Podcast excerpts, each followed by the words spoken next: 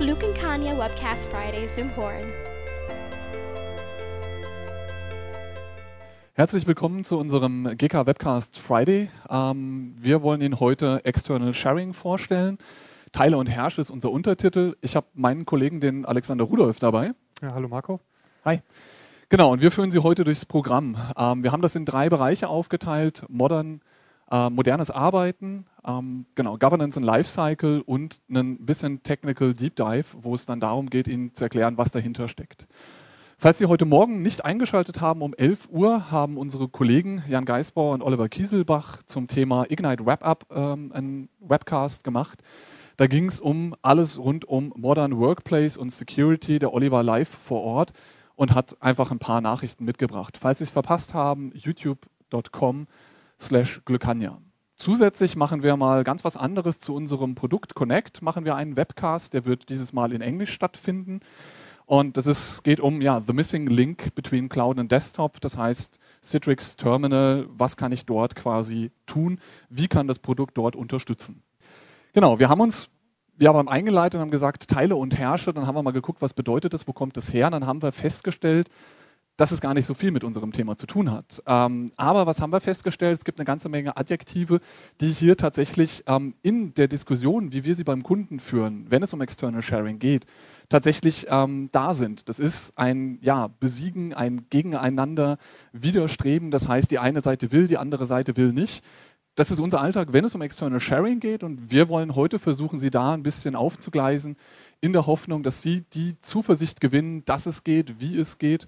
Ähm, und da sind wir gerne dabei, Ihnen zu helfen. Alex, ähm, modernes Arbeiten, was ist das? Was muss ich darunter verstehen?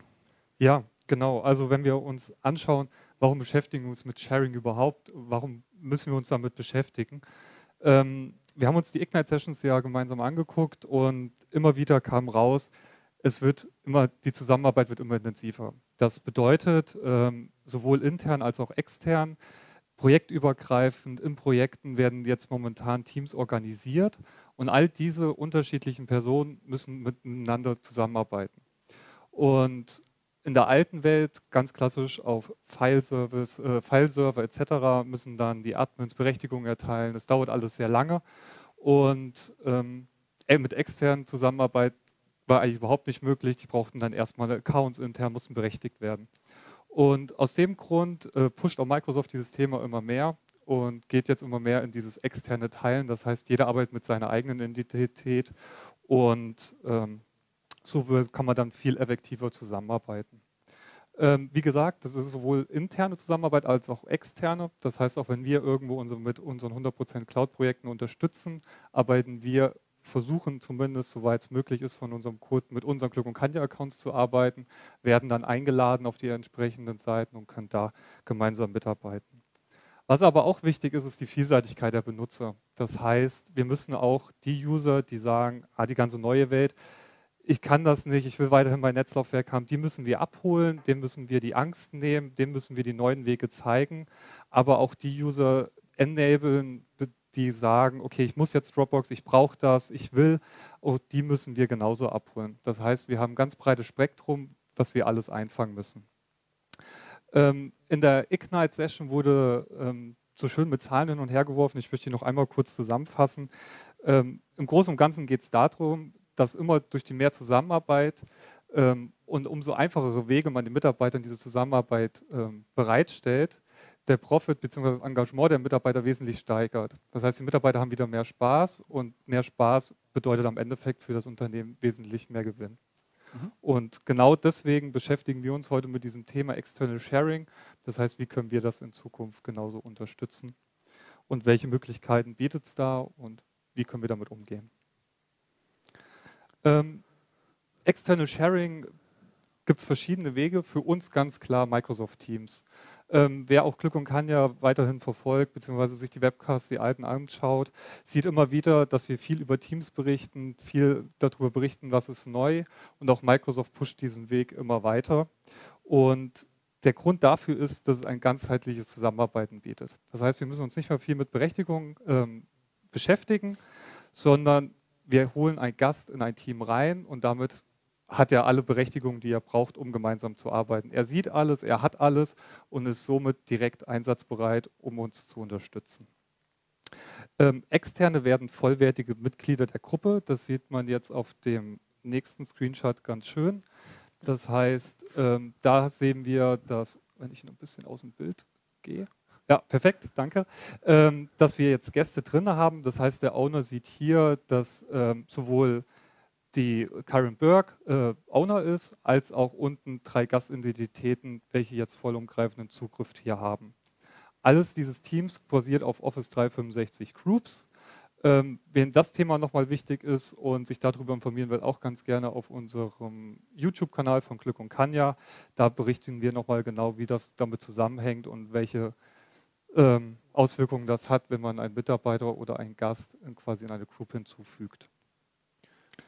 Das heißt, die, das Wichtige der Gruppe, aber nochmal das zusammenzufassen, ist quasi diese, diese Ganzheitlichkeit.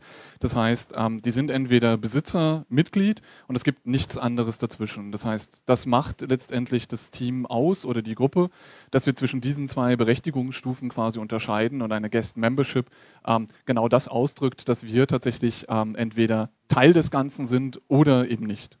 Genau, also es gibt auch keine nur lesende Gruppe oder so, sondern für uns bedeutet und auch für Microsoft ähm, Zusammenarbeit. Jeder muss bearbeiten können, weil sonst kann keine Zusammenarbeit und kein Mehrwert an Dokumenten oder sonstiges entstehen. Genau.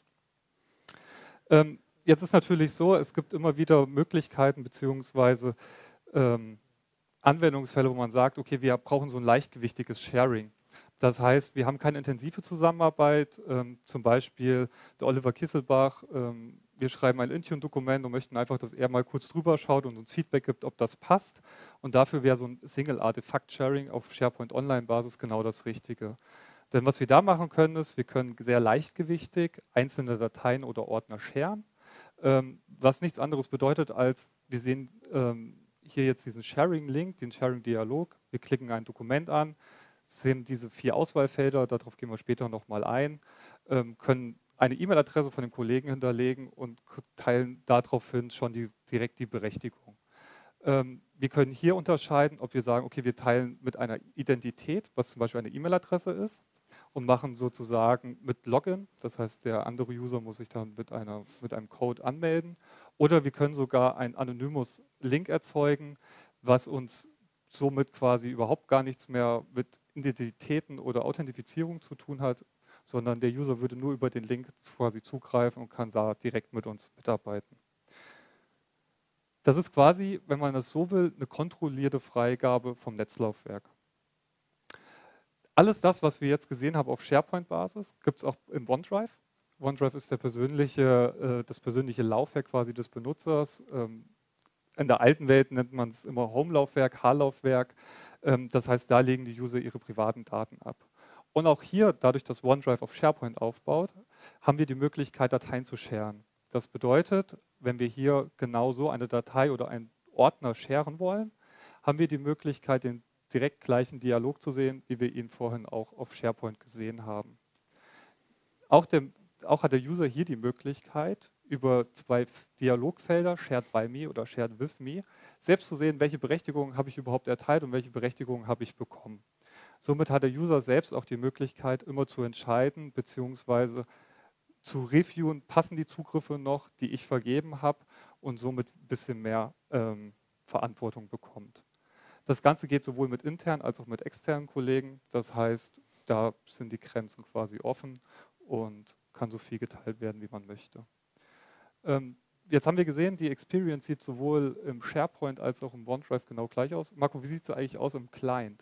Genau, wenn wir darüber wechseln, haben wir dasselbe, was wir quasi in der SharePoint Online-Welt haben, diesen Sharing-Dialog, den sehen wir genauso hier in diesem Bereich auf dem Desktop. Das heißt, wenn ich meinen OneDrive offline genommen habe, habe ich die Möglichkeit, jederzeit ohne eine Weboberfläche öffnen zu müssen, ähm, einen Rechtsklick zu machen und tatsächlich Share zu sagen. Und dann finde ich den Dialog, den du jetzt gerade eben auch schon zweimal gezeigt hast. Und von dort kann ich dann 1a exakt dieselben Funktionen abrufen, sei es ein Sharing mit Login oder ein Sharing ohne Login. Und weitergehend quasi vom Desktop, wenn wir jetzt schon bei einem Fat-Client sind und uns aus dem Browser rausbewegt haben, ist die Frage, was haben wir noch für Möglichkeiten zu teilen? Das ist zum Beispiel, was gehört noch dazu zum modernen Arbeiten. Wir wollen weniger Attachments machen, machen wir deswegen weniger E-Mail. Werden wir in der Regel nicht, sondern das, was wir kriegen, ist tatsächlich hier in einem Outlook Web Access dargestellt, die Möglichkeit, moderne Attachments zu verschicken. Auch das fällt unter External Sharing, weil ein modernes Attachment tatsächlich ähm, einfach nur einen Link erzeugt. Und das kann ich ganz einfach auslösen, indem ich ähm, ein Attachment auswähle, eine Datei von meinem Desktop und die wird transparent für mich in ein OneDrive hochgeladen. Über den Desktop-Client kann ich auch steuern, dass es direkt in eine Gruppe hochgeladen wird.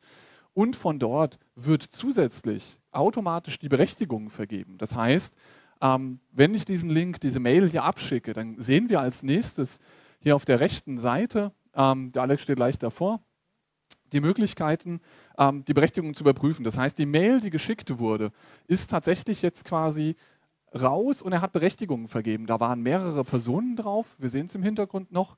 Drei Personen aus der eigenen Organisation sind hier berechtigt. Das ist die Karen, der Alan und äh, Molly Clark. Sowie unser Gmail-User, der dem Unternehmen bekannt ist und deswegen hier als äh, normale Identität auftaucht. Und es gab einen Benutzer, der Darth Trayer, das ist aus meinem äh, Lab-Environment ein User, der ist nicht bekannt, da kann man nur einen anonymen Sharing-Link machen. Genau das hat die Software hier für uns gemacht.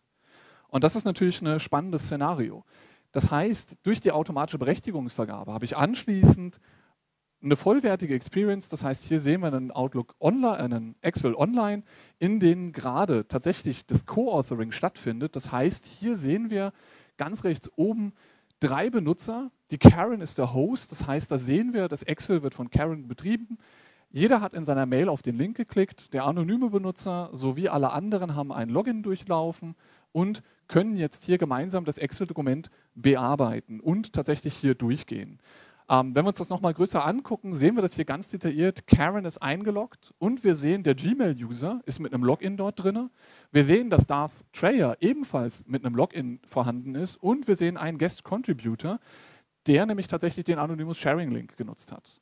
Und so kommen wir hier durch und können tatsächlich ähm, die volle Kontrolle behalten und modern an so einem Attachment arbeiten. Stellen Sie sich dasselbe Element mit ähm, einem reinen Attachment vor. Die bearbeiten das alle und dann muss irgendeine arme Socke das nachher wieder zusammenführen. Das ist ein hartes Stück Arbeit. Bevor wir jetzt aber quasi zu viel über die PowerPoint-Slides gehen, wollen wir uns ein paar Sachen tatsächlich vom Alex einfach mal angucken lassen. Am besten zeigst du mal deinen Screen und wir fangen mit einem modernen Cloud-Attachment in Outlook an. Genau, ich habe das jetzt schon mal offen. Was wir jetzt hier sehen, ist quasi ein Client Windows 10 1803 AAD gejoint. Ähm, wir haben Office installiert, wir haben OneDrive aufgesetzt und wir sehen jetzt hier die Mail, die du eben mir geteilt hast.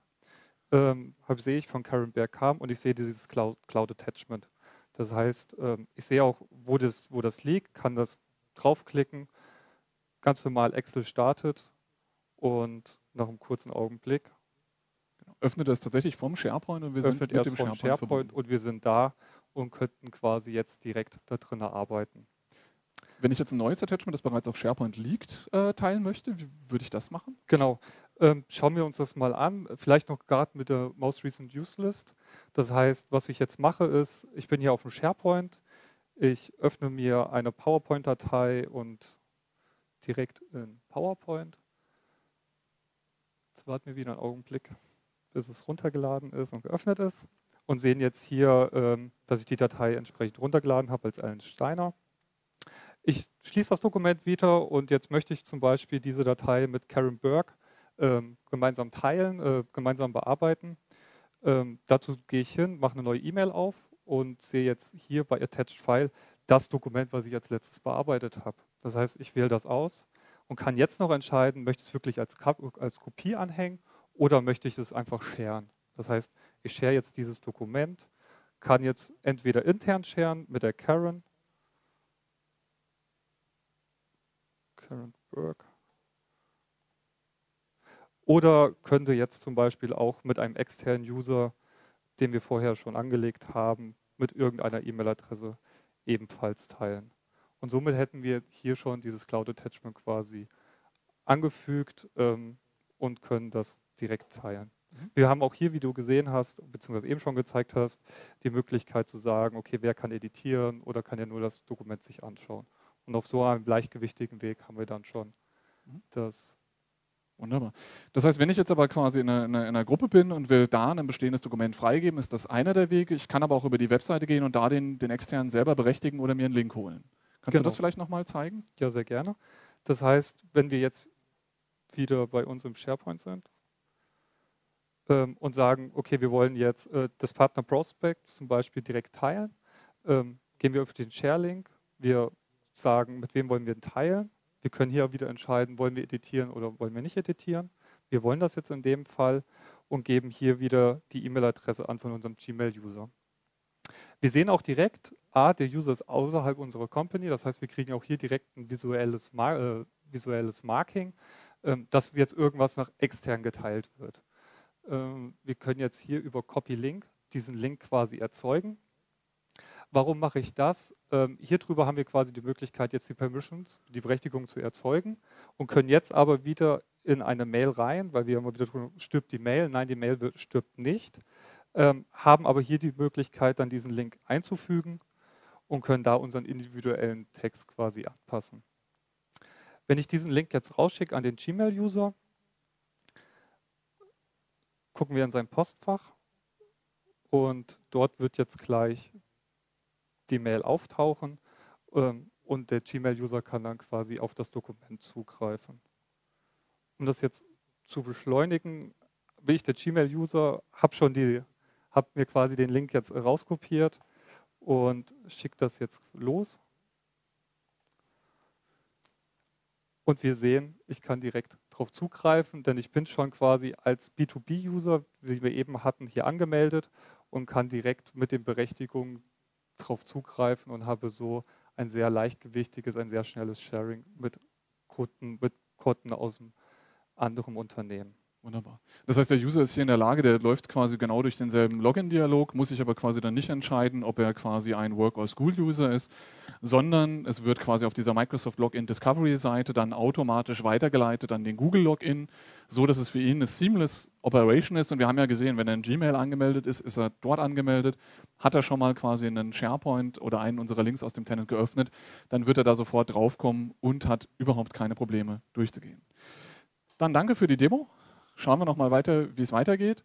Jetzt haben wir uns das Ganze angeguckt, quasi im Teilen. Ähm, und jetzt müssen wir gucken, wie wir das Ganze beherrschen können. Das heißt, Governance und Lifecycle, dafür hatten wir einen extra Webcast. Der Teil von Herrsche von Teile und Herrsche. Ähm, das heißt, verlieren wir die Kontrolle, wie kriegen wir das hin? Das Element, das uns ganz äh, sehr, sehr doll am Herzen liegt, ist die Klassifizierung. Das haben wir auch im Lifecycle-Dialog, im Lifecycle-Webcast immer wieder gezeigt, dass Groups, und deswegen stehen wir so auf dieses Groups-Konstrukt, sei es durch Teams implementiert oder durch andere, ähm, wollen wir dort eine Klassifizierung einführen. Microsoft hat diese Klassifizierung tatsächlich out of the box ähm, eingeführt, ähm, aber es ist pure Optik. Das heißt, an sich passiert da nichts. Wenn ich hier rechts auf äh, meinem Teams-Dialog bin und erzeuge ein neues Team, gibt es eine neue Box, die nennt sich Classification. Und wir haben unsere Standardklassifizierung dort bereits eingeführt, Open, Business, Confidential und Restricted. Ähm, und der Benutzer macht es. Die Out-of-the-Box-Funktion ist tatsächlich nur Optik. Das heißt, das kann den User darauf hinweisen, was passiert. Ähm, es unterstützt ihn aber quasi sonst technisch nicht weiter. Diese technische Unterstützung ähm, ist angekündigt für Ende des Jahres. Da gab es zwei Ignite-Sessions, die wir hier verlinkt haben. Ähm, und damit wird diese Klassifizierung ebenfalls in das Unified Labeling-System von Microsoft überführt, das wir über das Security und Compliance Center erreichen und können dort diese gesamte Konfiguration machen. Diese Klassifizierung sorgt dafür, dass wir quasi, wenn wir so ein Team offen haben, tatsächlich oben rechts sehen können, dass es auf Open steht und ich damit Gewissheit habe, dass ich hier relativ freizügig teilen kann. Ähm, neben dem haben wir dann tatsächlich noch Usage Guidelines, die wir beim Erstellen verlinken, die wir den Leuten mitgeben. Und damit versuchen wir, die Sensibilisierung der User für die Inhalte der Group zu erreichen. Ähm, genau. Zusätzlich ähm, wird es durch Microsoft noch unterstützt, indem wir hier tatsächlich, ähm, wenn wir in Outlook sind, eine Mail schreiben und ich die Marketinggruppe auswähle und da drüber gehe, fliegen diese Karten dort raus.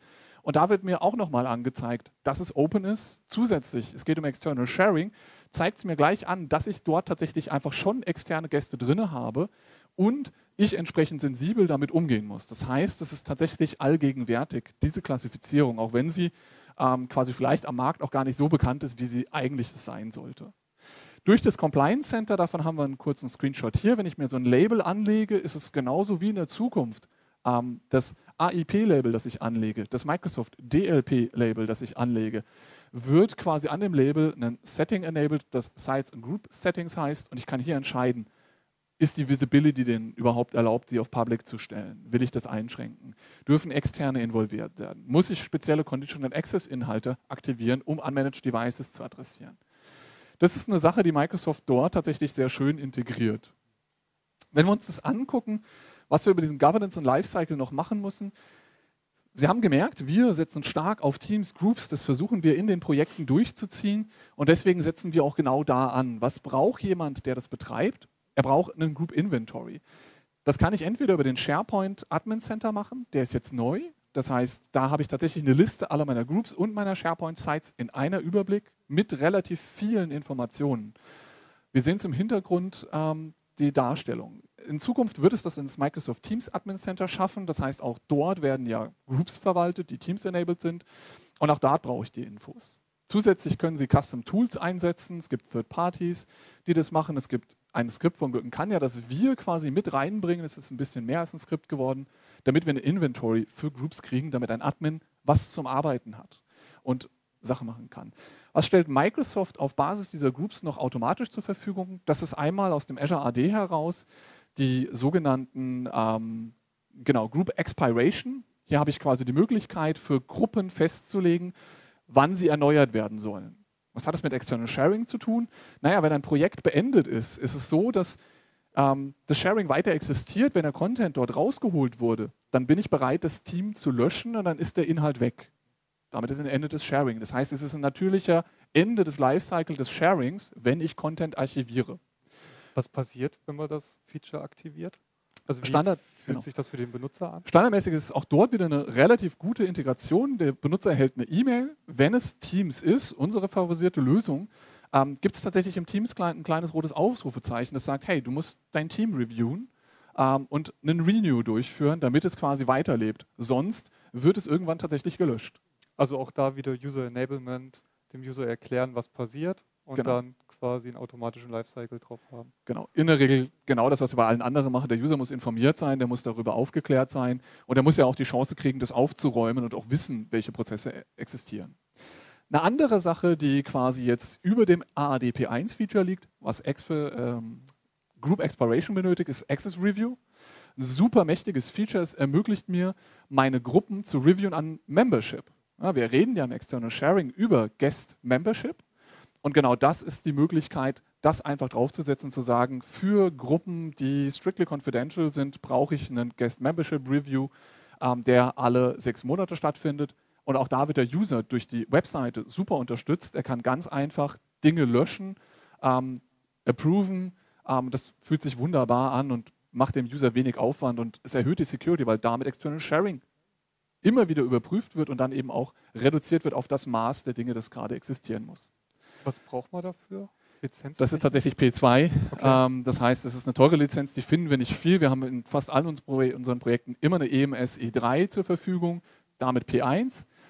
Das P2-Feature rentiert sich aber nicht nur wegen Access Review. Es gibt viele security-basierte Sachen. Wir versuchen jedem Kunden das nahezulegen, äh, weil es wirklich nochmal das ein ganzes Stück nach oben zieht.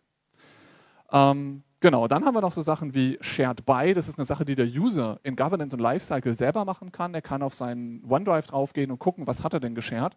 Brauche ich das überhaupt noch? Ich muss nicht durch x Unterordner durchgehen, sondern das wird mir hier direkt angeboten. Auf der SharePoint-Seite haben wir Anonymous Links, die eine Expiry haben. Das heißt, ich kann als Tenant-Administrator festlegen, dass Anonymous Links nur ähm, sieben Tage gültig sind. Super aggressives Setting. 30 Tage haben wir sehr oft.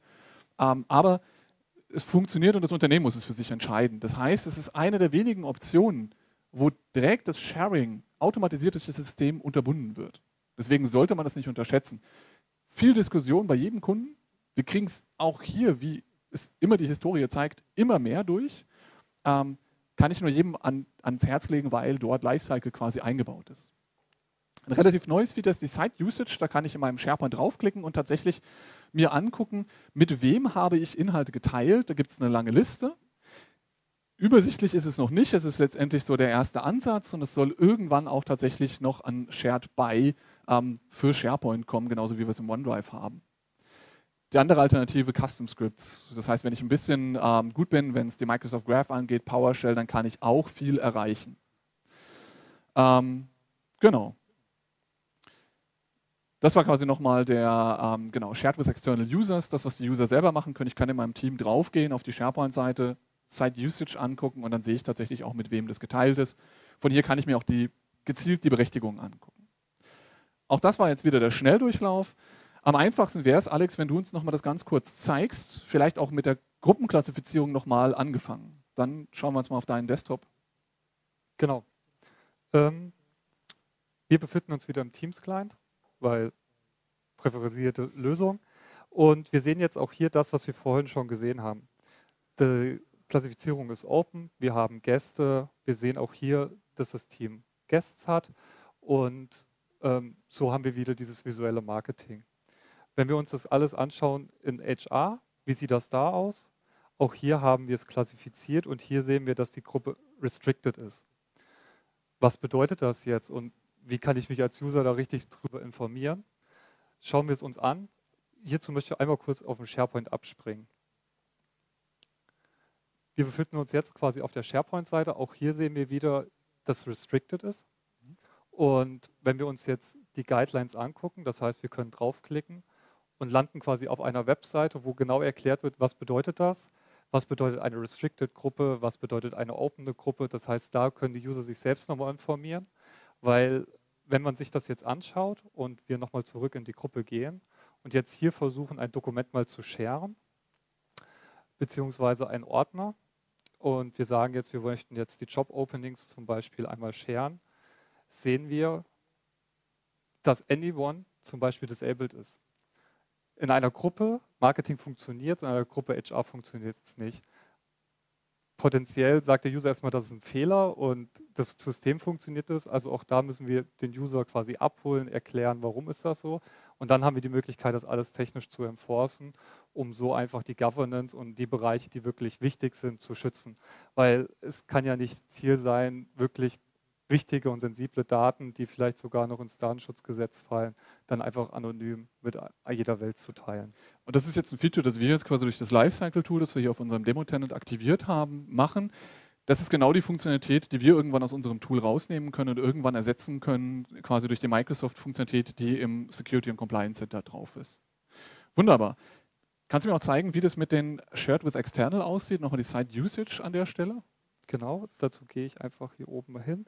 Ähm, das heißt, hier oben über die, das kleine Zahnrädchen Site Usage kann ich mir die Seite aufzeigen und da sehe ich dann hier unten direkt, ähm, welche Dateien geteilt sind. Ich kann mir auch die Permissions anschauen direkt hier drin ähm, und sehe jetzt, ah, okay, dieser externe User kann diese Datei editieren.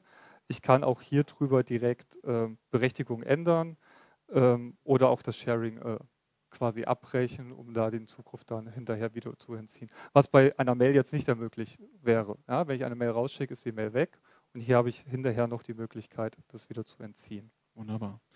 Und die andere Sache, die wir gezeigt haben, das heißt, das SharePoint Admin Center hätte eine Übersichtsmöglichkeit oder wir haben unser Custom äh, Skript ähm, und da können wir auch nochmal reingucken. Genau. Ähm, ich bin jetzt hier als Admin drin. Ähm, wir sehen jetzt hier die HR-Abteilung und wenn wir uns über den Info-Button die HR anschauen, ähm, beziehungsweise die Gruppe, sehen wir auch hier unten, dass das disabled ist, das External Sharing. Ich weiß nicht, ob man sieht. Ja, perfekt. Ähm, das heißt, hier drüber hat der Admin auch immer wieder die Möglichkeit zu kontrollieren, funktioniert das Tool, äh, funktionieren die Einstellungen, die wir gesetzt haben und vielleicht auch ein bisschen Troubleshooting, wenn der, wenn der Benutzer anruft und sagt, ich kann hier irgendwas nicht teilen, kann man darüber mittlerweile immer mehr machen und auch mehr über das Portal machen. Wunderbar. Das heißt, was steuern wir noch bei? Was, was, was liefern wir noch als Mehrwert quasi durch das Tool mit? Genau. Ähm, unser Tool hat die Möglichkeit, in eine SharePoint-Bibliothek CSV-Dateien abzulegen. Ähm, hier generieren wir zwei Dateien. Das ist einmal eine Guest-CSV und eine Config-CSV. Ähm, wenn wir uns die Guest-CSV anschauen, Marco, vielleicht magst du ganz kurz was zu dazu Genau. sagen? Wie ist die aufgebaut? Genau. Die ist so aufgebaut, dass wir quasi durch den SharePoint, durch den gesamten SharePoint durchlaufen und da einfach versuchen, das SharePoint-only-basierte Sharing aufzuzeigen, weil das dank Groups-Sharing oder nur durch Single-Artifact-Sharing nicht sichtbar ist. Das zeigt uns dann auf, um welche SharePoint-URL es geht. Und wir sehen dann quasi noch auch die, äh, die ähm, Schaltfläche oder die Spalte mit ähm, Invited As. Das heißt, ich weiß auch, wie wurde der eingeladen. Also kann nämlich tatsächlich auf einer anderen E-Mail-Adresse das annehmen, mit einer anderen Identität. Ähm, und so habe ich die Möglichkeit, das quasi nachzuvollziehen. Ist zum Beispiel ein Punkt, wenn es darum geht, ähm, wer verwendet denn Consumer-Identitäten? Ja, das kriege ich damit raus. Da kann ich dann diesen Bericht filtern und nach Hotmail suchen oder Gmax suchen ähm, und dann einfach tatsächlich entscheiden, muss ich hier agieren oder nicht, Teil dieses Lifecycles, was den, den Administrator dazu enabled, ähm, aufzusetzen. Und das zweite ist die Config-CSV, das ist nichts anderes als quasi die Summe unserer Sites, die wir hier haben. In dem Lab-Tenant sind es hier noch nicht so viele, aber es ermöglicht mir auch dort, wir haben gerade das SharePoint Admin Center gesehen, da sehe ich auch alle Sites, aber die Klassifizierung, die ist nicht sofort sichtbar. Plus ich kann nicht so gut damit arbeiten, es gibt keinen Exportknopf. Ich kann mir das alles per PowerShell rausholen, wir haben auch keine Magie dort angewendet, sondern es sind ganz normale Funktionalitäten, die auf dem Graph aufsetzen, auf Microsoft Scripting Capabilities für SharePoint.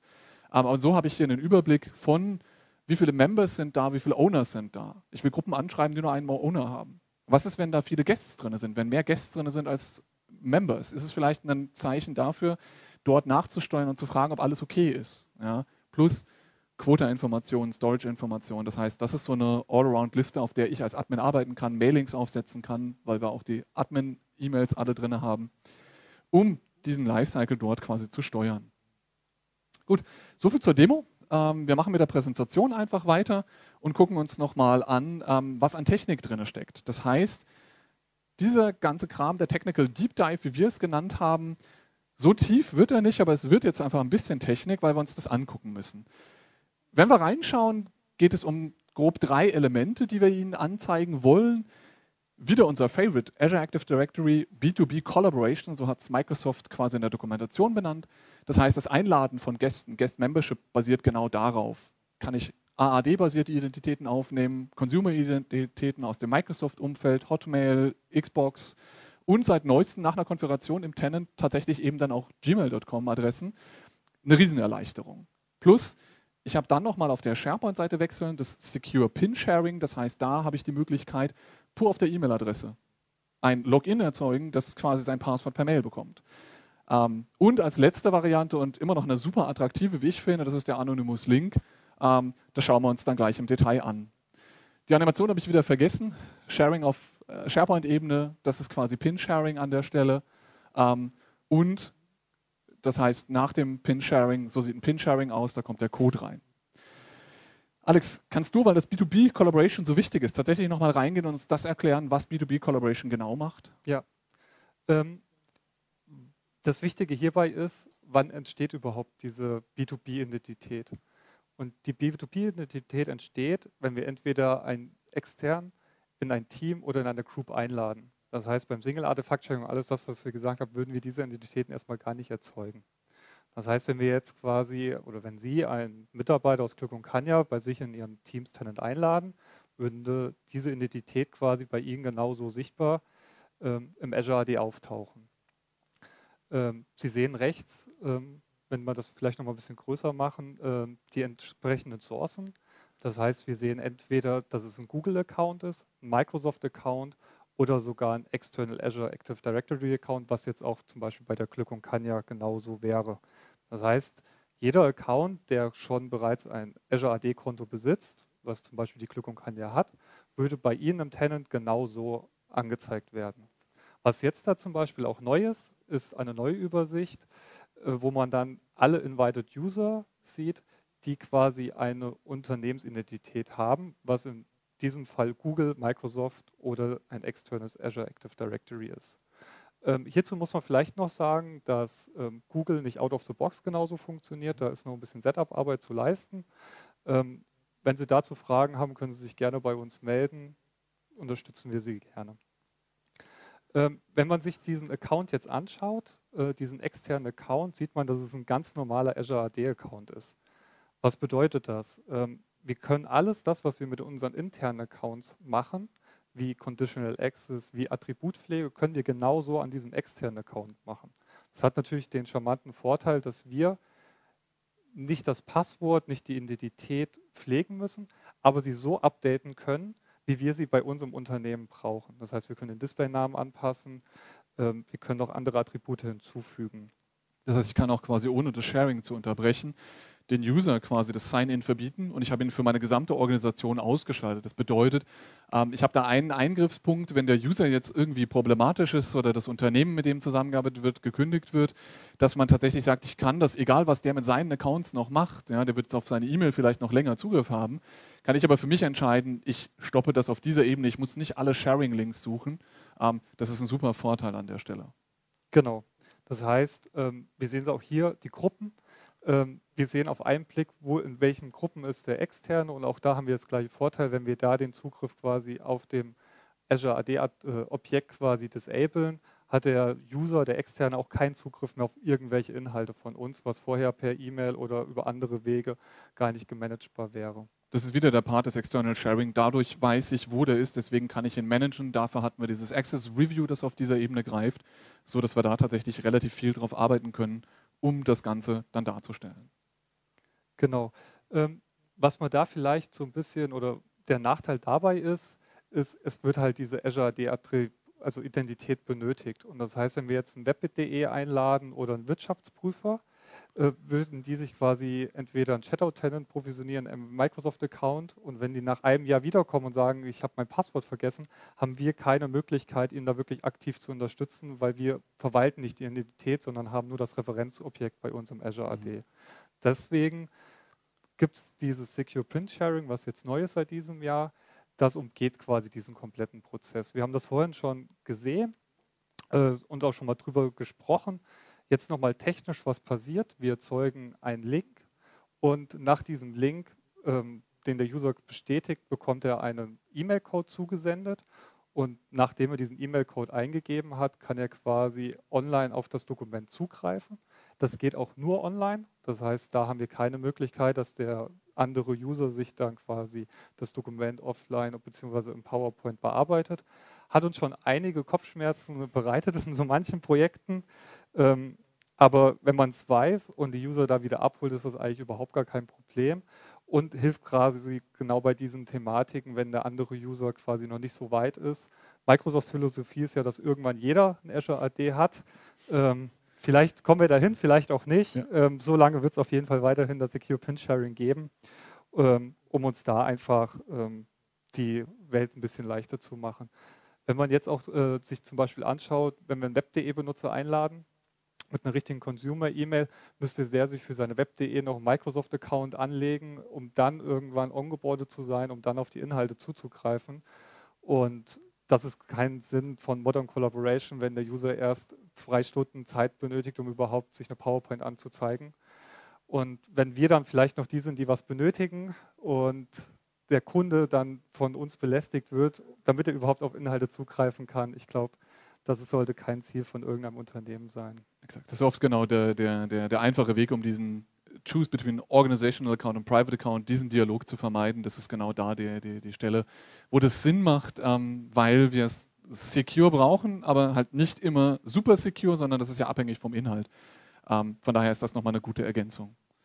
Genau, nicht super secure, genau das richtige Thema, Anonymous Links. Ähm, ich weiß nicht, ähm, vielleicht auch der ein oder andere Zuschauer, den wir heute dabei haben, wir beide können das auf jeden Fall sagen. Ähm, diese Webseite ist die schlimmste Webseite, die es gibt. Ähm, ich habe die gefühlt schon hundertmal gesehen. Ähm, immer wieder Troubleshooting, weil ähm, die Benutzer fangen an, auf SharePoint-Berechtigungen zu unterbrechen, berechtigen dann auf einer höheren Ebene den User, sagen, warum kann er nicht darauf zugreifen und da reden wir nur über internes Teilen. Deswegen sagen wir, benutzt man Anonymous Sharing, weil es funktioniert halt einfach. Ähm, wir haben es eben gesehen, über den Sharing-Link kommen wir in den Dialog rein, wir wählen aus, darf er sehen, darf er nicht sehen, wir können den Link kopieren und was passiert ist, es kommt eine unbekannte Identität bei uns ins Unternehmen rein, aber nach Ablauf der Gültigkeit ist die Identität auch wieder weg. Ja, ganz automatisch, ohne jeglichen Zugriff. Ich habe kein Problem. Die User werden nicht gefrustet mit dieser Sie haben keine Permissions-Seite. Ich habe auch noch bei keinem Kunden irgendwie gehört, dass ein Benutzer gesagt hat, Anonymous Sharing geht nicht, er, kommt nicht drauf. Also das ist wirklich das, was out of the box super funktioniert, ohne irgendwelche großen Setups. Genau. Und wir wollen ja die User versuchen, von E-Mail wegzubewegen. Und naja, was ist einfacher als ein E-Mail-Attachment? Das kann man tatsächlich dieser Technik nicht äh, äh absprechen. Das ist trivial. Ähm, es löst aber unsere Modern Collaboration-Ansprüche nicht. Und genau das ist der Part, wo man sagen kann, hey, du musst dich auch nicht in diesem SharePoint-Wirrwarr auskennen oder deinen Kunden erklären, wie SharePoint und Login und Microsoft.com und Azure AD funktioniert, sondern wenn es darum geht, dass er das halt kurz kriegt ähm, und vielleicht kurz reviewt, kurz bearbeitet, dann ist das meiner Meinung nach tatsächlich oder unserer Meinung nach ähm, die beste Lösung, um schnell das Ding zu erledigen und nicht es per E-Mail machen zu müssen. Die andere Alternative ist ja auch sonst immer, dann bietet mir der Externe was an. Da bin ich ganz schnell auf deren SharePoint, auf deren Dropbox, um dort die Daten zu bearbeiten, weil, jo, wir müssten das halt über zwei Tage lang machen, weil es ein paar Roundtrips gab. Warum soll man da jedes Mal ein E-Mail-Attachment schicken? Ja. Genau. Und das Schöne ist, auch Anonymous Links geht mit Office Online. Das heißt, ähm, wir sind wieder in dem gleichen Dokument, was vorhin von der Karen, Beer, äh, Karen B. Ähm, gehostet wurde aber wie wir jetzt oben sehen, ist oben rechts das Sign-In. Das heißt, wir sind überhaupt nicht als Identität angemeldet, können aber trotzdem die komplette Office 365 Office Online-Funktionalität nutzen und können genauso mit allen anderen, die ebenfalls in diesem Dokument sind, kollaborieren, zusammenarbeiten, ohne dass ich irgendwelche Probleme habe. Du hast eben schon angesprochen, wir kollaborieren jetzt, arbeiten zusammen zwei, drei Tage an dem Dokument. Muss der Access Link oder der Access Link jetzt sieben Tage gültig sein? Nein. Auch hier hat der Benutzer quasi wieder die Möglichkeit, nachdem die Zusammenarbeit beendet wurde, einfach diese Berechtigung wieder am Dokument zu entziehen, an dem Ordner zu entziehen. Mhm. Wir haben das vorhin schon gesehen, einfach auf die Information gehen von dem Dokument an sich und über einen Klick auf den X ist das Sharing vorbei. Das heißt, der Link ist nicht mehr gültig, der Benutzer kann mit dem Link nichts mehr machen und Sie haben weiterhin die Hoheit auf Ihre Dateien und haben immer den aktuellsten Stand bei sich liegen und müssen nicht irgendwann anfangen zu suchen. Aber hat der Kollege mir nicht doch noch mal eine Mail mit einer neuen Version geschrieben? Sie wissen, dass die Version, die bei sich liegt, immer die aktuellste ist.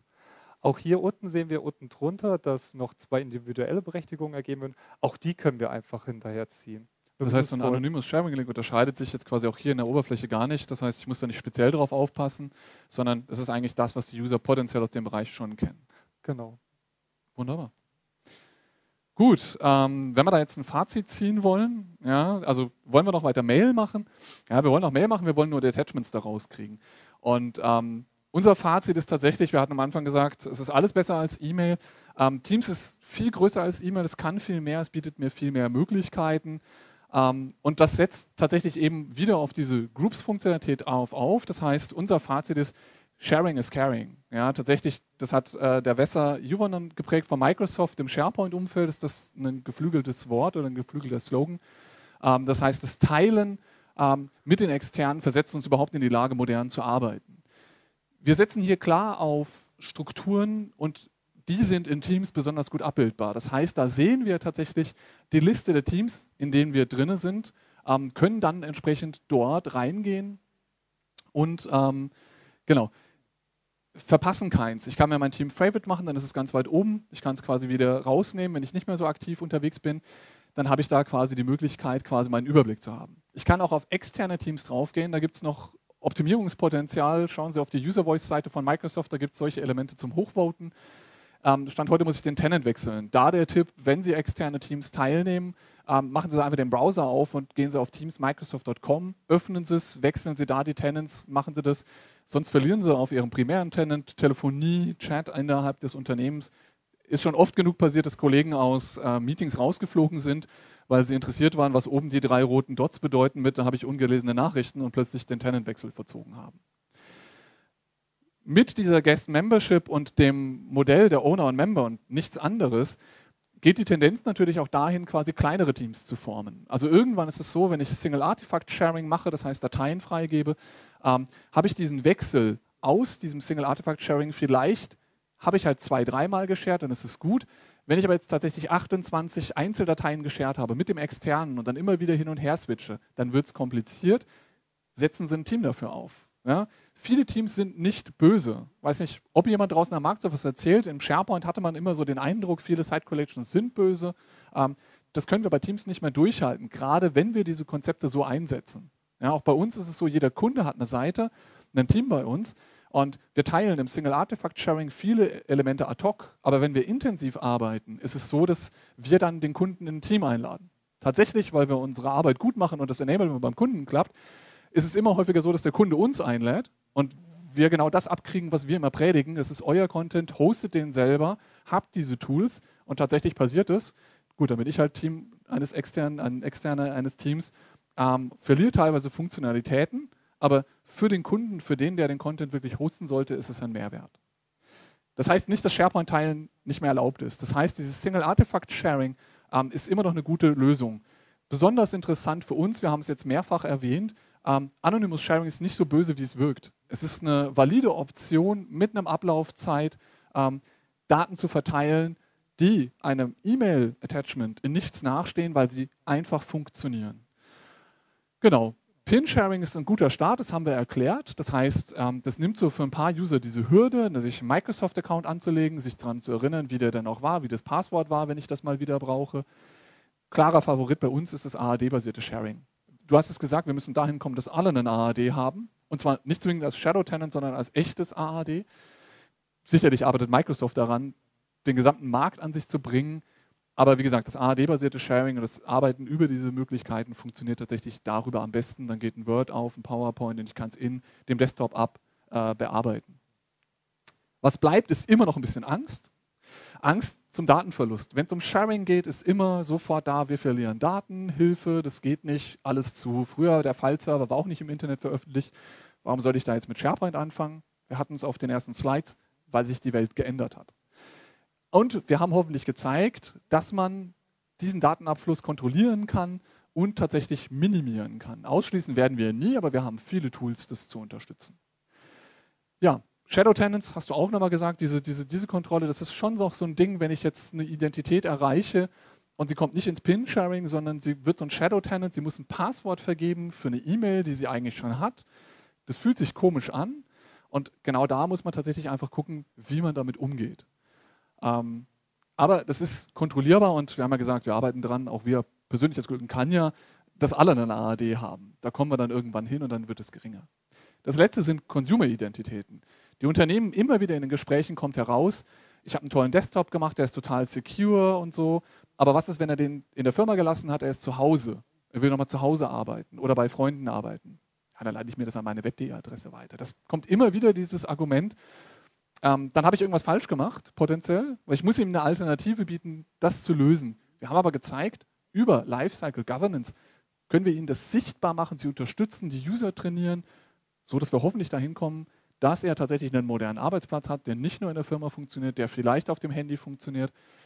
Durch Sharing wird das alles stark unterstützt. Und damit haben wir eigentlich ähm, eine ganz runde Sache und Sharing in heute vielleicht ein bisschen näher gebracht und vielleicht ein paar Mysterien aufgeklärt. Genau, damit sind wir quasi am Ende des äh, Webcasts. Ähm, wir haben noch zwei Sachen, die wir Ihnen mitteilen wollen. Wenn Sie uns nicht mehr sehen wollen, können Sie uns jetzt hören. Wir sind jetzt bei Spotify und bei Google Podcasts gelistet. Ähm, da können Sie uns mitnehmen und auf Ihrer Weg zur Arbeit hören. Ähm, das ist ein Angebot, das wir ausbauen. Irgendwann soll auch wahrscheinlich noch iTunes dazukommen, damit wir auch noch ein paar mehr User erreichen. Genau, das ist quasi die neue Verfügbarkeit. Wollen Sie selber mal hier auf dieser Webcast-Bühne stehen, dann müssen Sie in Glückenkanja Mitarbeiter sein und wir suchen neue Mitarbeiter. Das heißt, wenn Sie sich für das Feld interessieren, schauen Sie mal auf unsere Webseite. Wir haben viele ausgeprägte Profile aktuell online. Wir suchen für viele Bereiche, ähm, so dass vielleicht irgendwann wir zwei hier gemeinsam stehen und einen Webcast ausliefern. Alex, haben wir noch Fragen? Gab's ich sehe keine. Keine Fragen? Gut. Sollten Sie uns kontaktieren wollen, haben Sie natürlich immer die Möglichkeit. Und dann bedanken wir uns für die ähm, Teilnahme und für das Durchhalten und wünschen Ihnen ein schönes Wochenende. Schönes Wochenende.